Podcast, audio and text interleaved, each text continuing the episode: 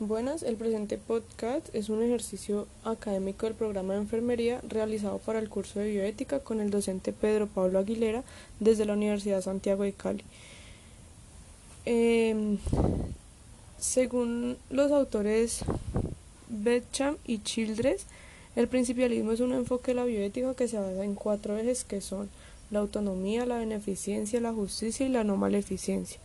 Este carece de contenido antropológico, no hay jerarquía entre los ejes y están sujetos a interpretación. Es consecuencialista y tiene resultados prácticos. Eh, vamos a ver un caso. Eh, Pedro es un abogado de 40 años con antecedentes de cáncer. Su padre murió de esta enfermedad hace 6 años. Siempre le ha preocupado desarrollar esta enfermedad y se lo ha expresado a todas las personas con las que vive. Además, dice que preferiría morir antes que asumir la progresión de la enfermedad.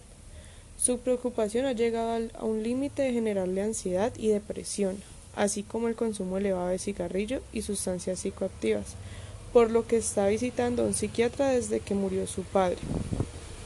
Está tomando fluoxetina y diazepam y acude en, a seguimiento periódico. Bueno, A pesar de todo, tiene una vida normal, está casado con... A pesar de todo, tiene una vida normal. Está casado con Camila desde hace cinco años que, y tiene un trabajo como administrador, desarrollando su vida profesional con éxito. Hace tres meses, Pedro empezó a notar algunas erupciones cutáneas. Consultó con un oncólogo y, que, y le dio de diagnóstico cáncer de piel. Buscó una segunda opinión con otro oncólogo que confirmó el diagnóstico. Entonces se dirigió a su psiquiatra, a quien le dijo eh, que por la situación quería suicidarse. Le dijo que le ayudara para hacerlo. El psiquiatra le explicó que el suicidio asistido era un delito y que no podía participar en ello, que además no estaba de acuerdo con que tomara esta decisión. Pedro se marchó muy enfadado y le dijo que no tenía intención de hacerlo pronto.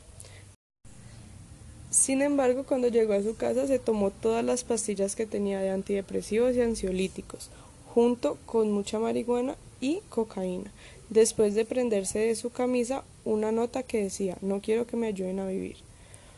Su esposa, que no sabía nada del diagnóstico, lo encontró poco después inconsciente y llamó a una ambulancia para llevarlo a urgencias sin quitar la nota. Cuando, cuando el paciente llega a urgencias, los médicos le preguntan a la esposa por la nota antes de hacer algo. Camila les dice que hace tiempo que está siendo tratado por el psiquiatra, pero que no ha observado nada raro últimamente y que por supuesto tienen que salvarle la vida. Los médicos no están seguros de qué deben hacer, dado que la nota de Pedro dice que no quiere que le ayuden a vivir. Aquí, según el principialismo, vemos el principio de la autonomía, ya que el mismo Pedro tomó su decisión para quitarse la propia vida. Bueno, entonces nos encontramos con un profesional de la salud, el cual nos va a ayudar para eh, continuar con el tema. Mi nombre es Ana Elena García Ovalle, soy enfermera egresada de la Universidad del Valle y trabajo eh, hace 30 años en el Hospital Universitario del Valle en el área de neonatología. Eh, bueno, ¿qué caso recuerda usted en el ejercicio profesional que nos ilustre una decisión bioética compleja? Eh, como yo trabajo en el área de neonatología, pues allí sí vemos muchas cosas complejas, pero la, que más vemos es los prematuritos extremos, donde nos vemos abocados a tomar decisiones eh, entre el equipo multidisciplinario eh, para no hacer maniobras extraordinarias con, con estos bebés.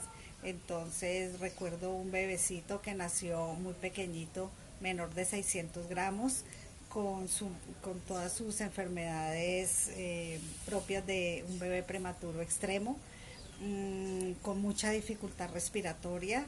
Eh, se habló con su familia, eh, se, les, se les informó sobre el pronóstico del bebé y la familia, junto con el equipo multidisciplinario, que son los pediatras, los neonatólogos, las enfermeras, psicología, trabajo social y el grupo de ética del hospital, eh, se tomó la decisión de no hacer maniobras extraordinarias eh, en conjunto con la familia y ese bebé se dejó con simplemente medidas de confort.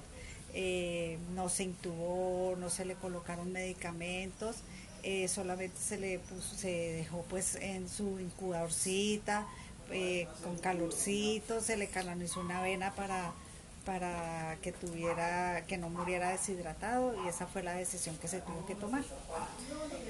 ¿Qué valores o principios estuvieron en juego en ese caso? Pues en este caso yo creo que el primordial fue el principio de beneficencia, eh, donde junto con la familia eh, se, decidió esto, porque prolongarle la vida a un bebé que no tiene pronóstico, pues no es ético.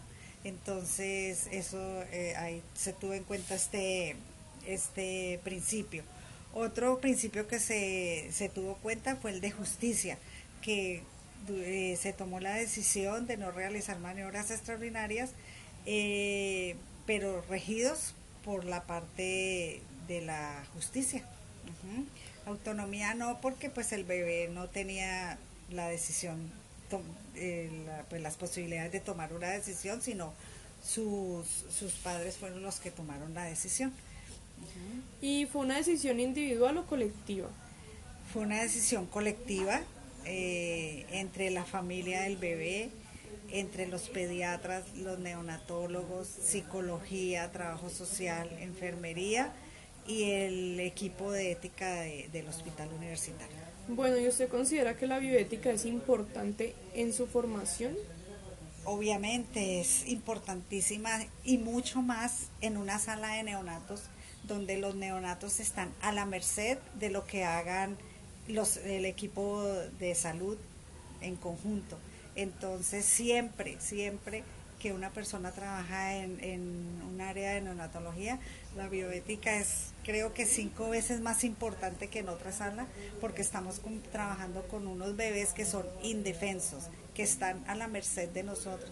Entonces eso es importantísimo y siempre durante todo mi, mi trabajo eh, con mis compañeras, mis colegas, las auxiliares, les, les recalcaba mucho eso, que las decisiones que nosotros tomáramos eh, eran, eran, son esas decisiones debían de ser para parte positiva del bebé, porque ellos son unos bebés indefensos que no pueden eh, decir si tienen hambre, si tienen dolor, si tienen frío, si tienen calor, si están poposeaditos. Entonces, allí en esa sala es muy importante esa, esa bioética. Ah, bueno, Ana Elena, muchísimas gracias por tu colaboración. La información que fue utilizada y dada se acoge a los principios del consentimiento informado y ha sido aprobada por los participantes y protagonistas de este podcast.